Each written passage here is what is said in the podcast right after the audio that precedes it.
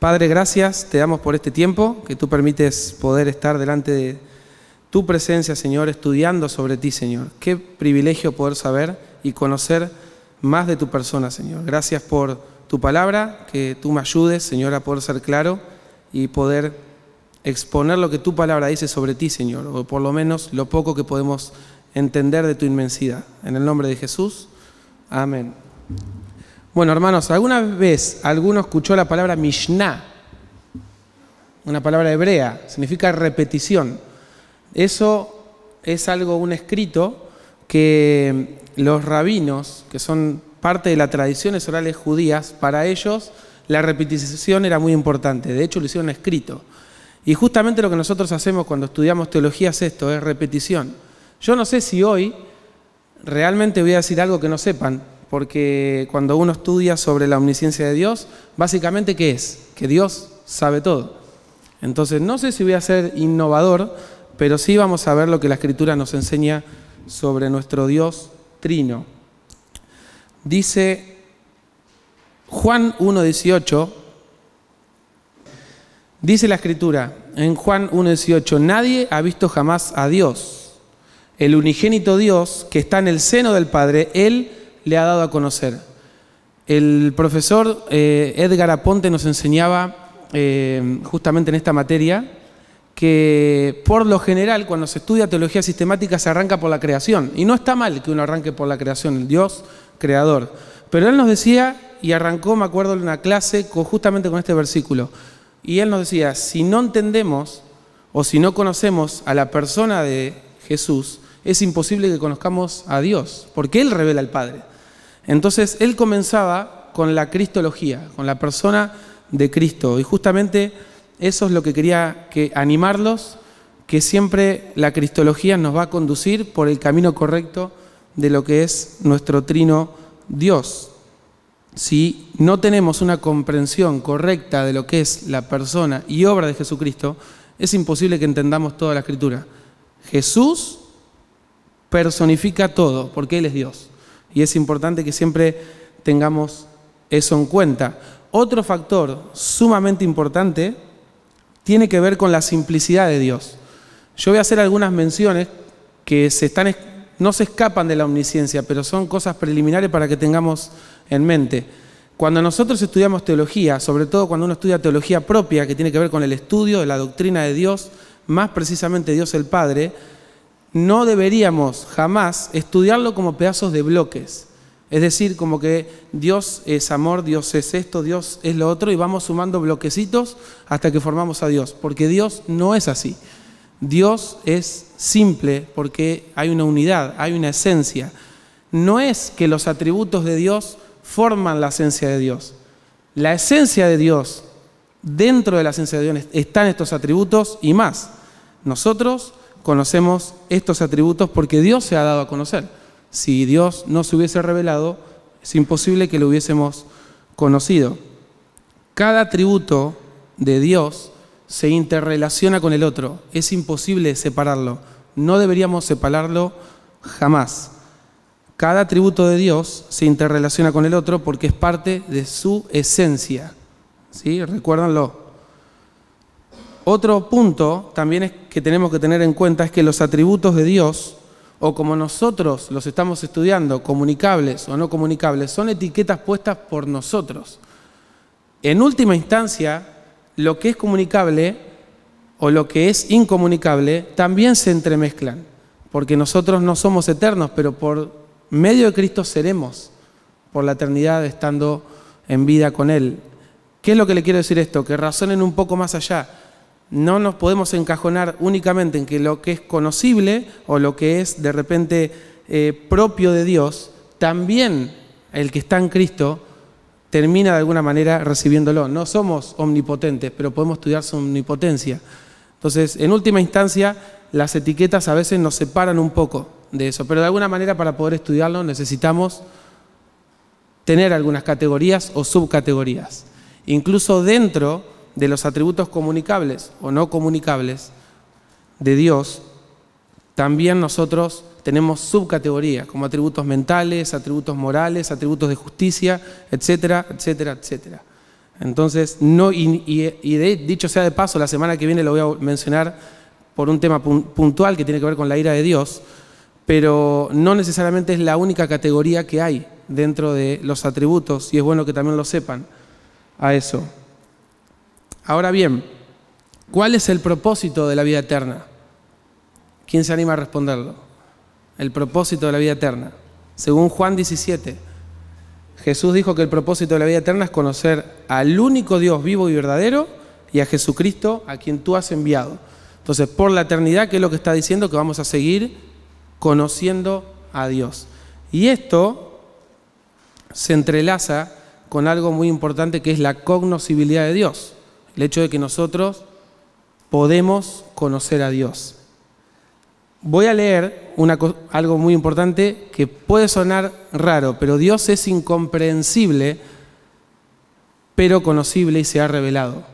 Este término incomprensible, como verán ahí, está puesto con una H, porque no está hablando de que es incomprensible, de que no podemos entenderlo, sino que está hablando de aprender, de atrapar, de que no podemos encajonar a Dios en los límites de nuestro cerebro. Es imposible, porque Dios es más amplio que las paredes de nuestro cerebro. Entonces, Dios es incomprensible, pero es conocible porque se ha revelado. Deuteronomio 29, 29 dice que Dios se reveló y que todo lo que Él reveló es para nosotros, para que se los demos a nuestros hijos por todas las generaciones. Y lo que no reveló es de Él, pura y exclusivamente de Él. Y Pablo en, Romano, en Romanos 1.20 también nos dice que Dios se ha dado a conocer se ha revelado por medio de lo creado, su omnipotencia, su poder, todo está a la vista de nosotros. Un teólogo escribió, nunca entenderemos completamente a Dios. En este sentido, se dice que Dios es incomprensible, en donde el término incomprensible se usa en el sentido más antiguo y menos común, que no se puede entender totalmente, quiere decir.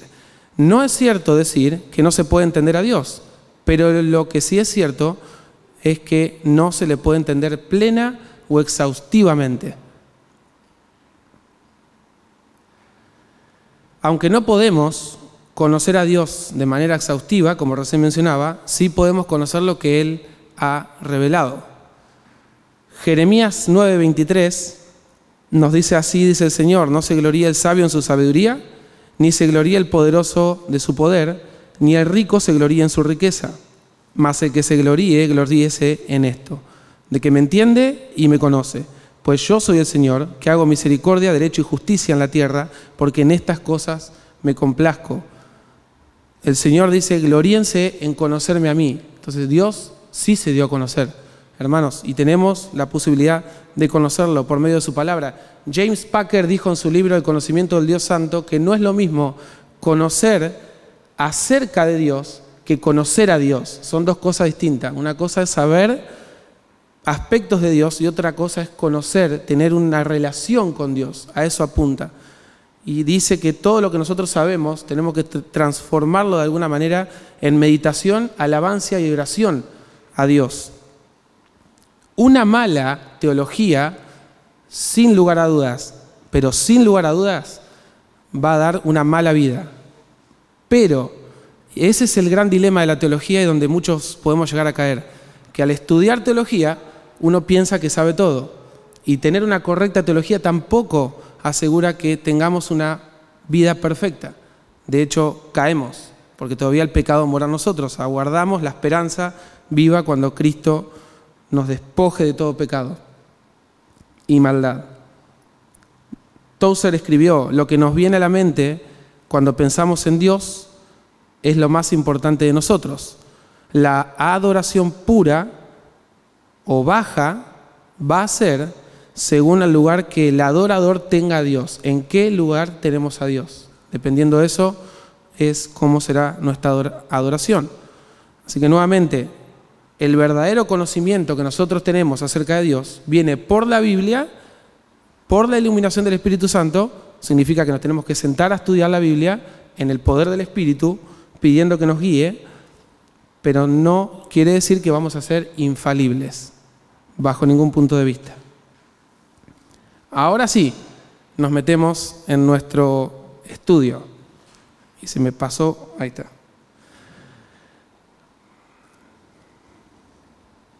Proverbios 15.3 dice, en todo lugar están los ojos del Señor, observando a los malos y a los buenos. Les voy a dar una definición técnica. Dios se conoce plenamente a sí mismo y todas las cosas reales y posibles en un acto singular y eterno. Nuevamente, Dios se conoce plenamente a sí mismo y todas las cosas reales y posibles en un acto singular y eterno. Omnisciente significa que Dios lo sabe absolutamente todo. En primera de Juan 3:20 leemos que Dios sabe todas las cosas. Eso quiere decir pasado, presente, futuro. Pero Dios no solamente sabe eso, sino también sabe lo real y lo posible, es decir, lo que podría llegar a pasar. Les doy un ejemplo, vayan a Mateo 11, 21. Mateo 11, 21 dice, ay de ti, Corazín. El que no tiene Biblia está proyectado igual. Ay de ti, Corazín, ay de ti, Betsaida, porque si los milagros, escuchen, porque si los milagros que se hicieron en vosotras se hubieran, se hubieran hecho en Tiro y en Sidón, hace tiempo que se hubieran arrepentido. Pero como no se hicieron, no se arrepintieron.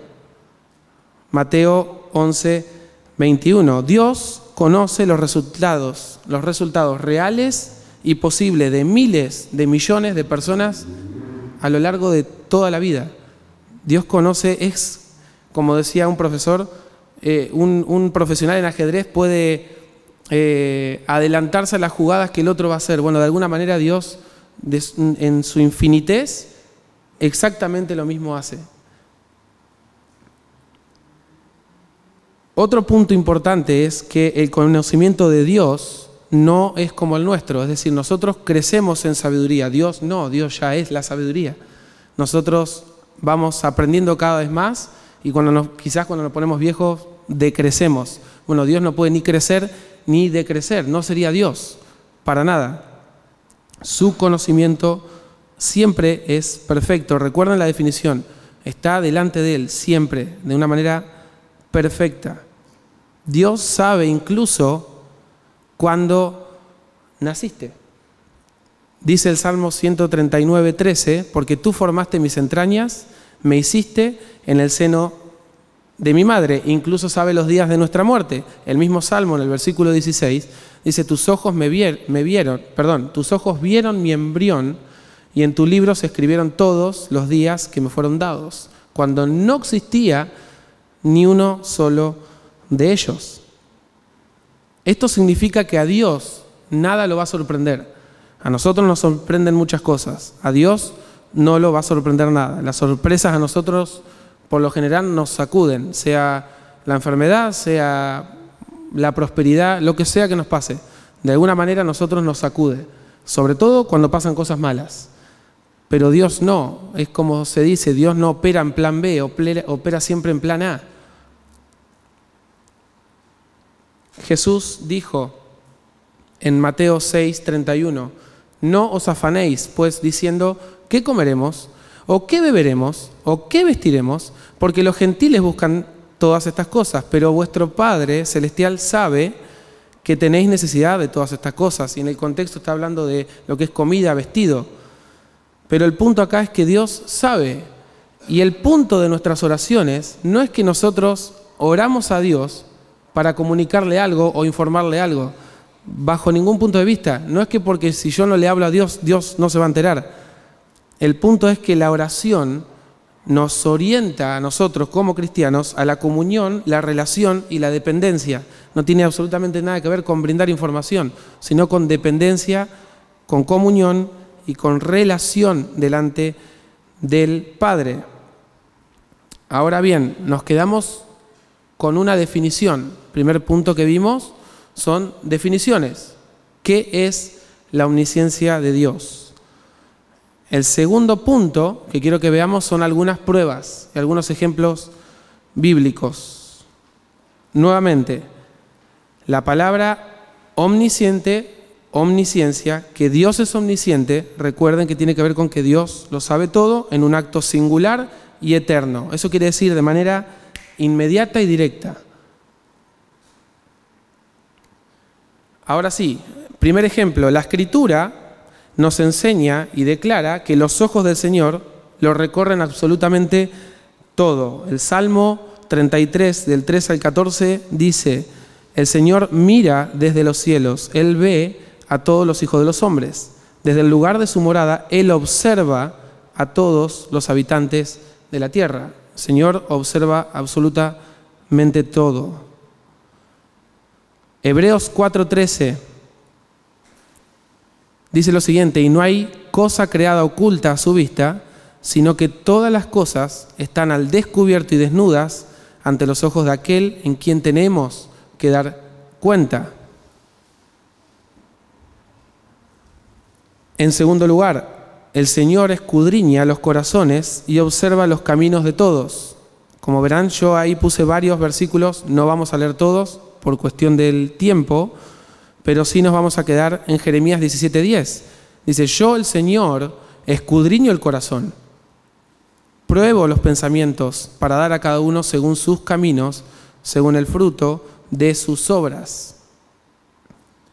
En tercer lugar, Dios conoce el futuro con tanta seguridad así como el pasado y el presente. Como dije al principio, los sucesos posibles o los sucesos reales.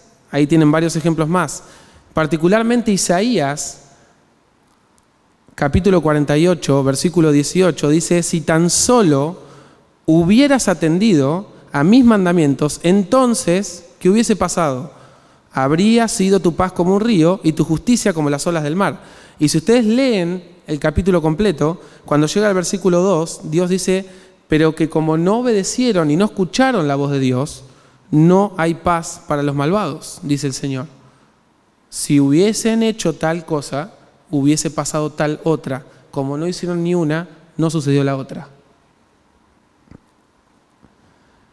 En cuarto lugar, los escritores bíblicos mantienen un profundo temor reverencial ante la capacidad de la mente divina al respecto. El Salmo 147, 5 dice lo siguiente, grande es nuestro Señor y muy poderoso, su entendimiento es infinito. En quinto lugar, Dios siempre está consciente de todo, porque mil años para el Señor dice que son como un, día, como un día que ya pasó y como una vigilia de la noche, como dice el Salmo 94.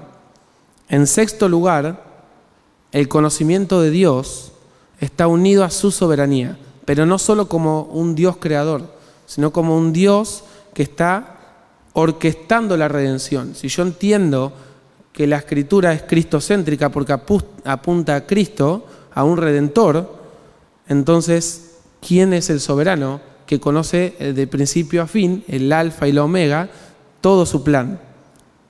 Y, esto relacionenlo con lo traumático que sería si no conociese el Señor su propio plan.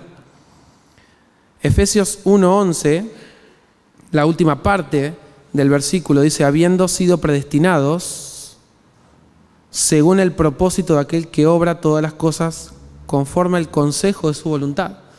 El Señor tiene un plan y no cambió. Hechos 2.23, cuando Pedro está predicando, dice a este, a Jesús, es este, entregado por el plan predeterminado y previo conocimiento de Dios. A Dios no lo sorprendió, no lo sorprendió la cruz y lo que pasó clavasteis en una cruz por manos de impíos y le matasteis.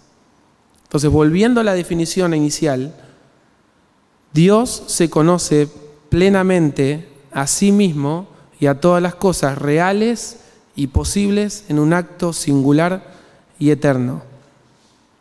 Esto deriva en cuál es la importancia para el creyente, porque hay dos pueblos, ¿no? Hay un pueblo que es de Dios y hay un pueblo que no es de Dios. Ahora, para el pueblo que es de Dios, la importancia del conocimiento, es decir, de la omnisciencia de Dios, nos tiene que dar seguridad. Y no solo la seguridad, sino la gratitud de, de que Dios no nos olvidó, de que independientemente de lo que estemos pasando, tiempo malo o tiempo bueno, Dios ya está al control de eso, Dios ya lo sabe, sabe lo que podemos estar transcurriendo y lo seguirá haciendo a lo largo de su vida. Isaías 40, del 28 al 31, dice, ¿acaso no lo sabes? ¿Es que no lo has oído? El Dios eterno, el Señor, el creador de los confines de la tierra, no se fatiga ni se cansa. Su entendimiento es inescrutable.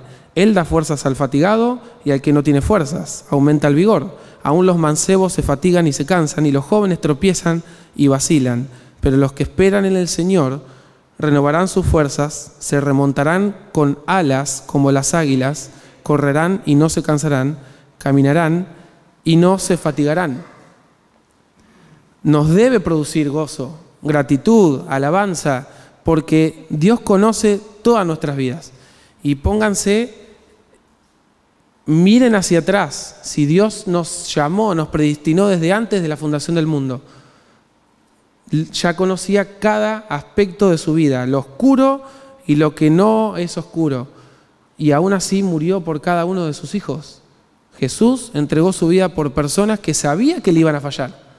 Y eso nos tiene que mover de alguna manera, porque vemos el amor de Dios y su fidelidad, que son dos atributos de Dios, unidos, que a pesar de lo que soy, no me sigue preservando, no caigo de su gracia. Eso tiene que producir gozo, es impresionante cómo Dios, a pesar de que sabe que quebrantamos su ley, peor todavía, aún conociendo la verdad, seguimos cayendo, y Él sigue preservándonos.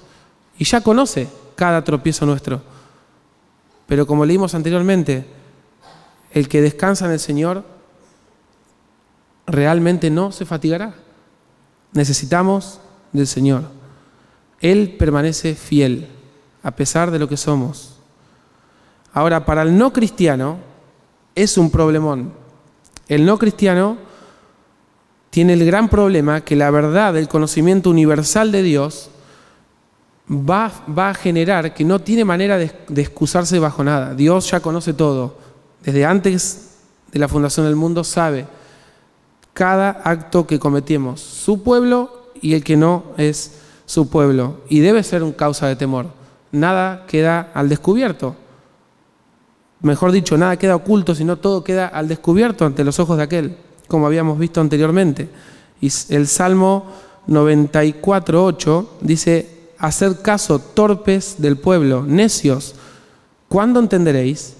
El que hizo el oído no oye, el que dio forma al ojo no ve, no reprenderá el que castiga a las naciones, el que enseña conocimiento al hombre, el Señor, conoce los pensamientos del hombre, sabe que son solo un soplo.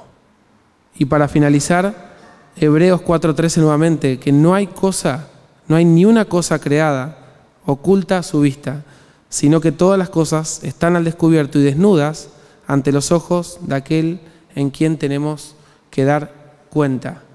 Nuevamente, no hay nada innovador. Muchos conocen sobre la omnisciencia de Dios pero tengámoslos en cuenta como aplicaciones que cuando caemos, Dios sabe que vamos a caer. ¿Hay gracia? Sí, hay gracia.